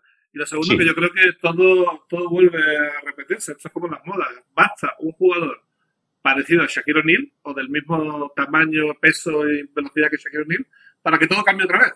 Cuando, para tú, volver, metas, sí. cuando tú pongas esa, todo este baloncesto abierto, metas un pivot que te meta 40 puntos todos los días, más con 20 mates, pues ya verás tú cómo todo se reajusta y todo en se... eso en eso también estoy de acuerdo con Javi eso sí es verdad que va un poco a modas y ahora estamos en, en esta pero es verdad que ahora que salga uno eh, pues que vuelva a ser como Stockton o que salga uno que vuelva a ser como Shaquille O'Neal pues eh, se cambia lo que pasa es que es difícil que haya uno como Shaquille O'Neal porque pedazo bestia eh Oh, increíble. Yo es lo más dominante que he visto en mi vida. Era... Bueno, a mí, aquí ahora, ahora, ahora, que has sacado el tema de las bestias, pues una pregunta que, que hacemos eh, también mucho con, con mi hermano. Eh, lo, lo, he nombrado tres o cuatro veces, pero es que hablamos mucho de, de NBA con él. Yo tengo una pregunta, si creéis que Zion Williamson eh, va a ser eh, un futuro Hall of Fame. Hall of Famer, hostia, muy difícil, ¿eh? Porque el, el historial que tiene la de lesiones, eh, yo creo que si le respetan las lesiones podrá ser un grandísimo jugador, pero no sé si está al punto de... A ver, promete mucho. Nosotros, nosotros los Colón creemos que sí. Y mi hermano tiene vista para esto, ¿eh? No ha fallado mucho. Nosotros sí, creemos que sí, que seguro. Yo, fíjate, eh, al final, lo que, ¿sabes? lo que me, me, me, devuelve un poco la presencia de un monstruo contra natura como Williamson, que el baloncesto sigue dando perfiles insólitos. Es decir, que nunca, nunca termina, es un yacimiento infinito. Cuando pensabas que efectivamente dices, Bueno, y si aparece un nuevo Shaq, que lo veremos, estoy convencido que lo veremos, ver básicamente a un tipo de unos dos, entre 2.15 y 2.20 con una fuerza sobrenatural, lo veremos. Una cuestión de probabilidad. Y lo que dice Javi es que si tú tienes efectivamente ahora a un Shaq, si tú inoculas al Shaq de 2000 eh, 20 años después en esta NBA, que es muy posible que se repliegue todo.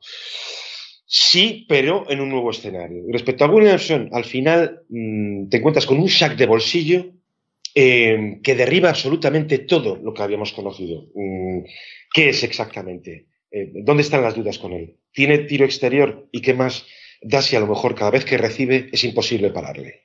Pero al mismo tiempo, un tipo de su peso, con esa fuerza, esa descarga continua en esas rodillas, es que mm, pone ya nuevamente en juego los límites naturales. En condiciones normales, yo estaría del lado de Kino pero me parece, me parece tan temprano que yo cada vez que lo veo saltar a todo, y sabéis lo que eso significa, no a su edad, sino pasados 5 o 6 años, no digamos ya 10 o 12. Entonces eso hay que verlo y ver cómo dosifica efectivamente su juego. Eh, madurar el juego es también que, que cuando ya las fuerzas hay que eh, repartirlas mejor, pues te conviertes, ¿por qué no?, en un pasador, jugar más al poste, etcétera. Pueden pasar tantas cosas con él, pero yo estoy maravillado de que llegue un perfil tan insólito como el suyo. Sí, sí. Bueno, yo sí creo que si le respetan las lesiones, sí. Y espero, espero verlo, la verdad que tengo muchas ganas de verle en la NBA. Oye, vamos a pasar por alto, tenemos un pequeño guion aquí hablando de la Final Four, pero de la Final Four hablaremos la semana que viene con un invitado muy especial que todavía tenemos que cerrar, a ver si conseguimos cerrarlo en el transcurso de la semana. Así que, si os parece, vamos a pasar directamente a las preguntas porque hay muchas y muy interesantes. Casi todas, obviamente, para Gonzalo suele pasar, no es que el invitado siempre tiene aquí el, el tema. Mm. Eh, la primera. No, eh, nos tenemos aburridos ya nosotros. Sí, claro. es que nos van a preguntar. Ya. Mejor no. Bueno, el Cristian Sánchez te pregunta que si te volverías a Estados Unidos otra vez en busca de un trabajo relacionado con la NBA. No, solo con el trabajo ya cerrado desde aquí. Porque, eh, porque lo que pasé. sé lo que pasé. Y insisto, ¿eh? la mejor experiencia de mi vida, pero de todo se aprende. Entonces, te vuelves a, a la búsqueda de un. No, no, no, no. Sería pues ya con, con el trabajo cerrado de, desde aquí. De hecho, yo me fui para ver si se, me, si se cerraba o podía cerrar o podía ser útil algún medio eh, nacional. No tengo nada más que añadir. Mi relación con los medios nacionales sigue y seguirá siendo la misma hasta la tumba. Entiendo. Eh, te pregunta César eh, si no habéis pensado, Andrés Monge y tú, eh, pasaros a medios audiovisuales para hacer piezas tipo documentales sobre la NBA y si no os tienta tocar también temas de baloncesto europeo. Bueno, sobre lo primero, eso mmm, debería preguntárselo a quienes tienen los derechos NBA, es decir, no puedes eh, entiéndeme, ¿eh? no, no, puedes coger, venga, vamos a pasar al medio audiovisual. No, no te pueden crujir si no tienes derechos. Eso, la cadena que tiene los derechos audiovisuales es la encargada de esos pastiches, esos montajes maravillosos.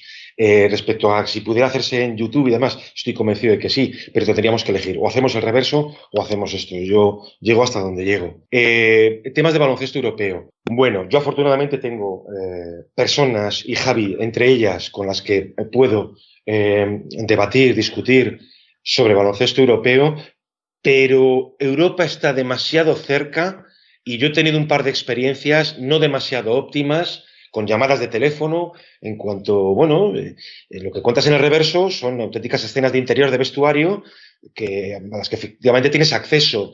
Cuando yo he intentado hacer eso en, el baloncesto europeo, mmm, ya te digo que no, no, no, no he encontrado la misma, la misma libertad. Está demasiado cerca y al final dices, bueno, pues, pues mira, seguimos un poco con el mundo NBA. Y eso no, no significa que algún día, pues por supuesto, eh, hagamos algo así. Ahora, también invito yo a un montón de gente que sé además que los hay, que hay auténticos podcasts, podcasts que hay eh, muy, muy, muy buen material de baloncesto europeo, de propia CB, y, que invito simplemente a que, porque oferta hay afortunadamente, sí, sí tú los documentales de básquet europeo, déjame a mí, que ahora empezó a hacer. Oye, me lo paso, me lo paso claro, la verdad. Claro, bien. Javi, claro, sí, sí. Eh, no sé si has visto el último de Nick Canates, pero creo que ha quedado, ha quedado guay, tío. Y ya los del año pasado, Javi, si recuerdas, cuando además eh, te llamamos por ello, que Celcos, es, hay algo más maravilloso que tengas acceso a una mesa, cena, sobre todo la sobremesa, ¿no? Cuando ya se olvidan de que hay cámaras y tal, estos mitos hablando. Pues eso es lo mejor que hay, claro. Sí. Totalmente. Bueno, José Manuel Vicente dice, ¿cuándo volverá a estar disponible el podcast del reverso para Apple?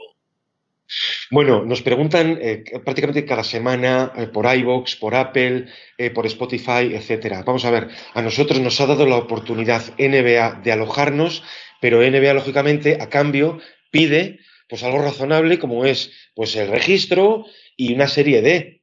Es decir, si a nosotros Apple nos pagara el programa, mañana mismo nos vamos, o iVox y demás. Entonces, nos gustaría también, entendemos a toda la gente, de verdad, que nos pregunta por el tema de descargas, estamos tratando de luchar por ello, a ver si más adelante, que sería lo razonable, pero eh, ¿por qué no estáis en iVox? Pues hombre, es simplemente por una cuestión de sentido común de eh, pues un, tuya mía. Nos alojan y NBA a cambio pues pide lógicamente eso. Pero yo insisto que es un material que es gratis, que seguimos mm, eh, siendo un, podcast, digamos, gratuito y que, pues, que es fácil acceder a nosotros. Nosotros, que no también lo vamos a tener gratuito, ¿no? Que menos, ¿no? un regalo para la gente, ¿no?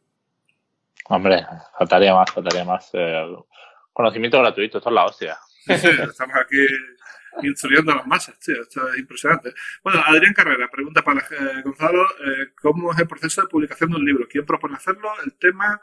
Bueno, hablo por mi experiencia. el editor, el editor mm, tiene una idea y, trata de, de encontrar un autor que pueda llevarla a cabo y esa idea generalmente suele tener una visión como más comercial. Entonces, bueno, pues si encuentra ese autor, adelante. Pero eh, yo animaría, eh, porque está la otra opción, que es la de eh, tú tienes una obra escrita, un manuscrito, y si verdaderamente has querido escribirlo porque lo tenías que hacer, pues yo animo a que esto pasó, por ejemplo, con, con Juan Aninojo, que acabó alumbrando una Biblia del baloncesto yugoslavo y que en principio yo le dije, Juanan, esto va más allá de un artículo. Bueno, fueron dos. Tengo más entrevistas.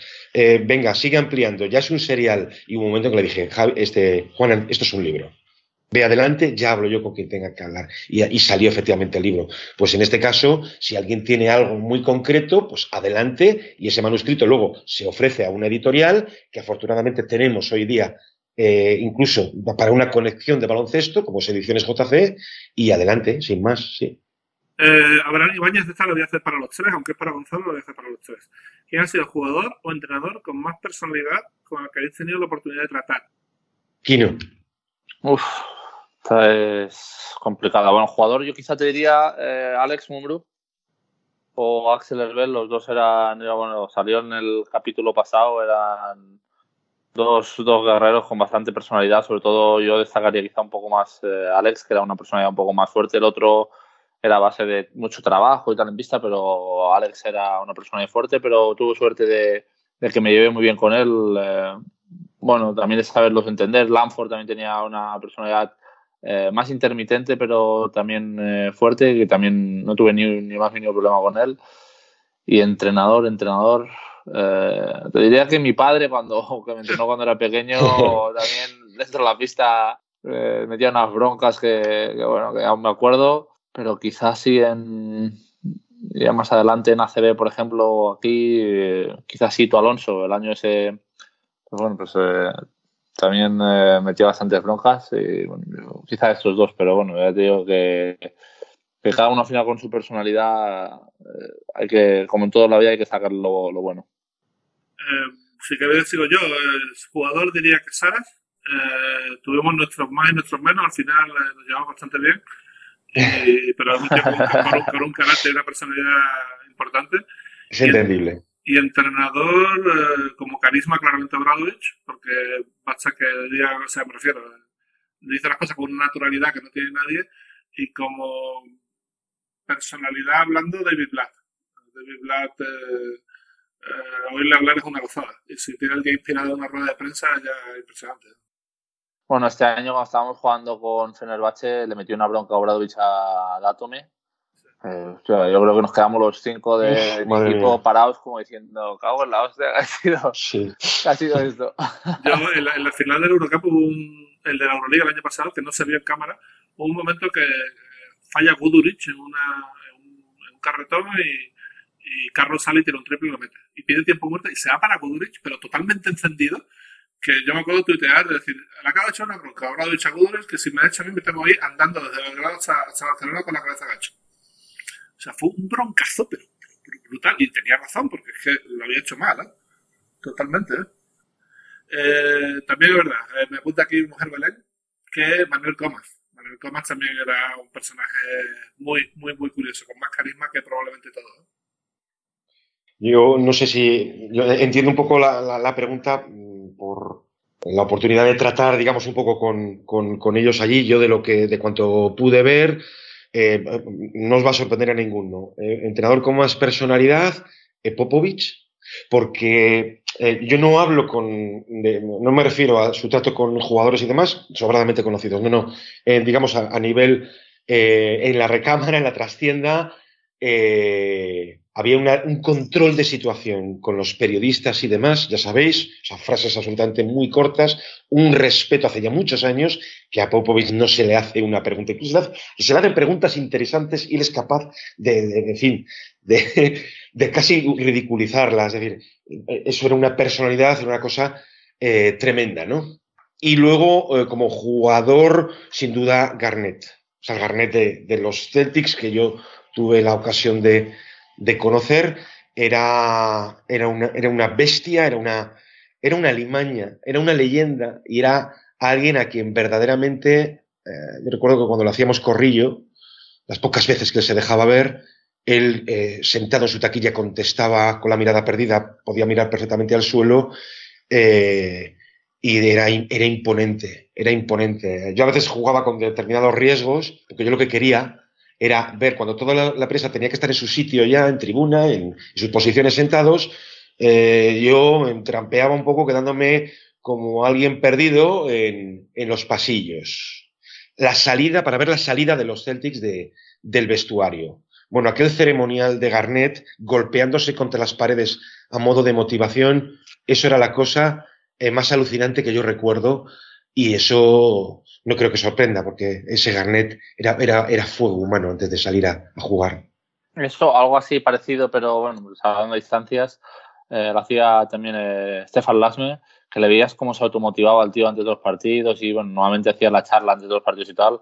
Y había días que, bueno, pues ya sabes que en casa han muchos partidos y algún día, pues eso, que te cuesta más o, o que no estás tan motivado y el tío te, te metía dentro del partido en un segundo. Hay gente pues, eh, que eso se le da muy bien y Stefan también era una persona con muchísimo carácter. Y, pues se nota que se nota en esas amigo, pero sí, sí, sí, sí. Se nota en sale natural, le sale natural. Exacto, sí, sí, sí, sí. Bueno, Ernesto te pregunta, que además eh, parece que tiene bastante relación contigo de las noches de Twitter. Dice, el lockout del reverso condujo a un lockout de las noches con Gonzalo en Twitter. Hasta no levantarse el reverso dijiste que no ibas a volver y fue así. Eh, no, si no hubieras encontrado un sitio donde alojar el podcast, eh, hubiera sido con el lockout a largo plazo y no hubieras echado menos Twitter, estar tanto tiempo fuera de Twitter. Claro, pero no importaba. Quiero decir, además, eh, Ernesto, que, es, un, es, un, grande. Eh, quiero decir, no importaba en el sentido, yo creo que haber contado esto ya, que cuando no se llega a un acuerdo de renovación, digamos, y nos quedamos de pronto sin el programa, la NBA continuaba noche tras noche. Eh, y yo, mm, vamos, Andrés y yo nos eh, prometimos volver cuanto antes. Y para volver cuanto antes, incluso eh, a la hora de autoproducirse, es necesario un montón de cosas, de conocimientos nuevos. No teníamos ni idea de lo que es edición de, audio y no, digamos ya de material técnico, de cómo poder autoproducirnos. Entonces, el programa no iba a morir. Nos alojara alguien o no nos alojaríamos nosotros en cualquier plataforma, pero el programa no iba a morir. Pero, claro, había que recuperarlo. Si tú sales de una emisora en que tienes un cuerpo técnico que te lo hace todo a nivel técnico, ahora no. Entonces, todas esas noches que tenías, pues, eh, pues no sé, pues eh, tutoriales de Audacity o esto, lo otro, un inventario para qué podíamos mm, eh, comprar, ¿no? Etcétera. Tú tenías la nevea de fondo, pero a mí me resultaba ridículo el estar comentando como ahora, porque tenía la cabeza en otro sitio, porque verdaderamente cuando desaparece el programa me di cuenta la importancia que tenía eh, en mi vida. Y entonces, pues bueno, ya es más que promesa, era una realidad. Si estabas, veías que cada vez la meta estaba más cerca, más cerca, más cerca, pues tenías la NBA de fondo, pero me sentía ridículo pues con qué canastón o qué pase de Jokic. No, es que eh, era una cuestión de prioridades, me salía así. Y luego cuando verdaderamente vuelves, pues no sé qué fue, un mes y medio, una cosa así, pues, pues ya está. Si hubiésemos vuelto en verano, pues la temporada siguiente, pues ya de, normal. Pero a veces en la vida te ocurren determinadas cosas y entonces las prioridades cambian. Y pues sabéis perfectamente a lo que me refiero. Y cosas mucho más serias, hablando de tragedias y demás, ¿no? O sea que esto eh, tiene lo que tiene. Pero, pero creo que Twitter, insisto, que es una, un sitio donde pues, uno lo pasa bien, tranquilamente, hablando de baloncesto con los amigos y tal, es también muy relativo, muy relativo. Veo a gente joven, muy joven, todo el día en Twitter, cuando a esa edad lo único que hay que hacer es vivir. Entonces, pues bueno, eh, tengo un amigo que dice magistralmente que eres tú quien debe controlar las redes y no al revés. Y, bueno, pues, pues me parece, yo mismo me obligué a tuitear únicamente de noche, porque te hacen una espléndida compañía, eh, la gente que se acerca a ti súper educadamente y pues bueno, pues ya está. Eh, y, punto. Pero lo importante era volver con el programa, más que, más que Twitter. Si, si, eso puede servir como respuesta, sí. Esto es para Kino.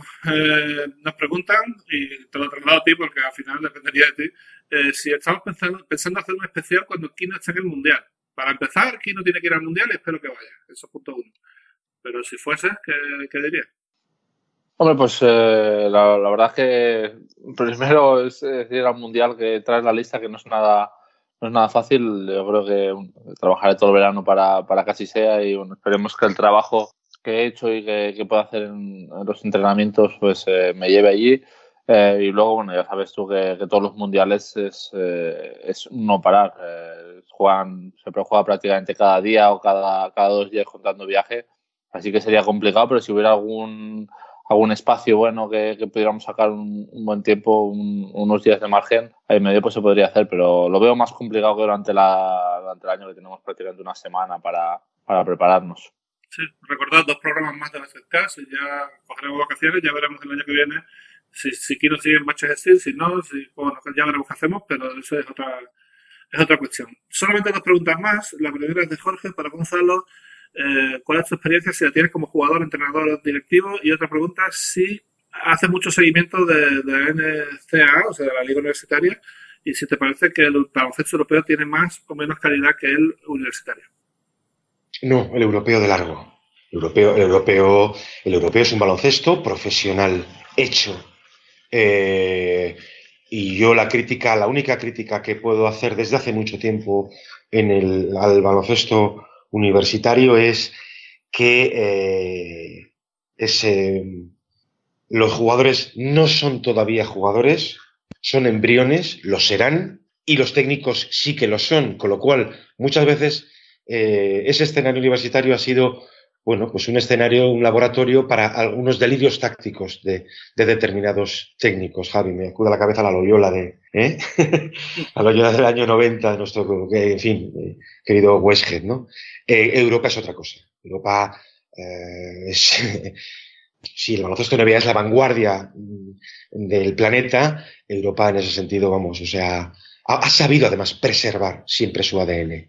Eh, me ha hecho gracia la primera pregunta, si, tenía yo experiencia como entrenador directivo, ¿qué va, qué va? Eso supondría que yo eh, viviría del baloncesto, cosa a la que aspiro algún día, sigo aspirando, ¿no? Eh, como jugador, pues como la generación que más ha jugado a esto o que más dedicó de pronto a olvidarse de todo lo demás por jugar. ¿Eh? que es la nuestra, Javi. Eso es lo único.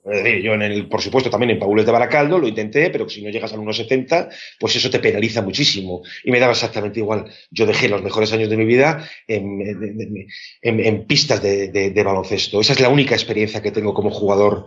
Eh, ya una vez que aquello me apasiona y no me puedo dedicar profesionalmente a ello, pues yo me saqué el título de periodista porque tienes que sacarte algo.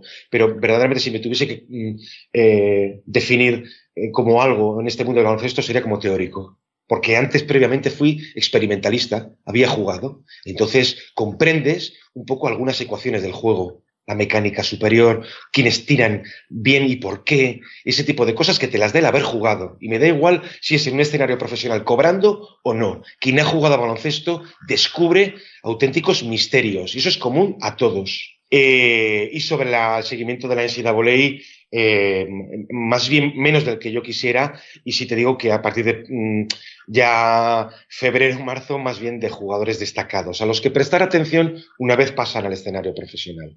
Entiendo. Y la última, ten cojones y contéstala. Eh, pregunta para Gonzalo. Eh, por conocimientos, ¿se podía haber dedicado profesionalmente a otro deporte diferente del baloncesto?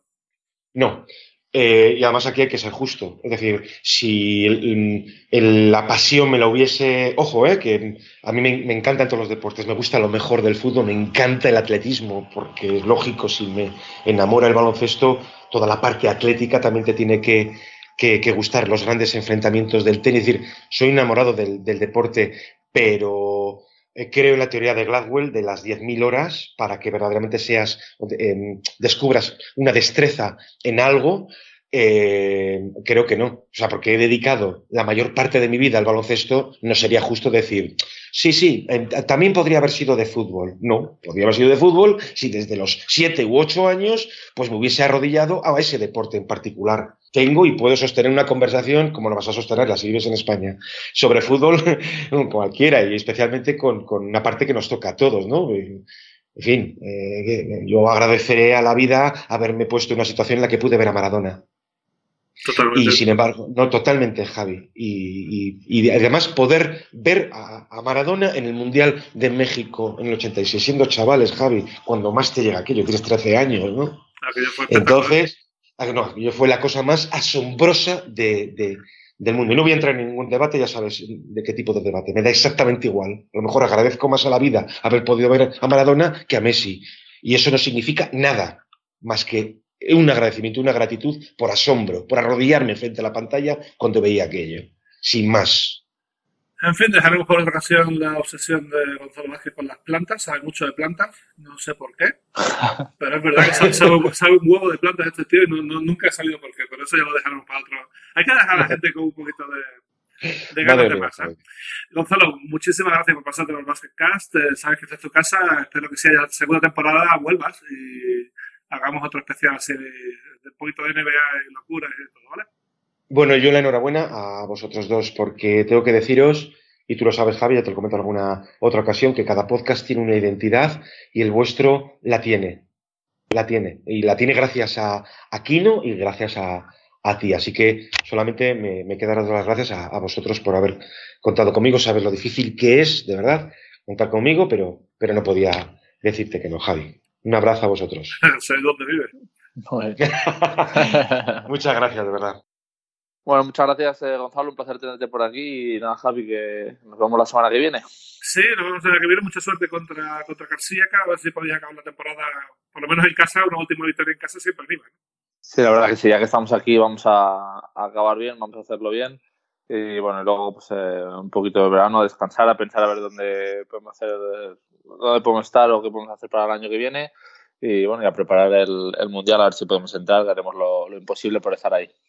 Eh, dos programas más de Basketcast, eh, quizá, o no quizá, una fiesta, ya veremos cómo, cómo lo tenemos. Y bueno, seguro tendremos ahí todas las meses pronto. No sabemos todavía quién tendremos la semana que viene, pero será interesante, os lo garantizo. Gracias por estar ahí. Nos vemos la semana que viene. Hasta aquí Basketcast con Javi Gancedo y Kino Colombo.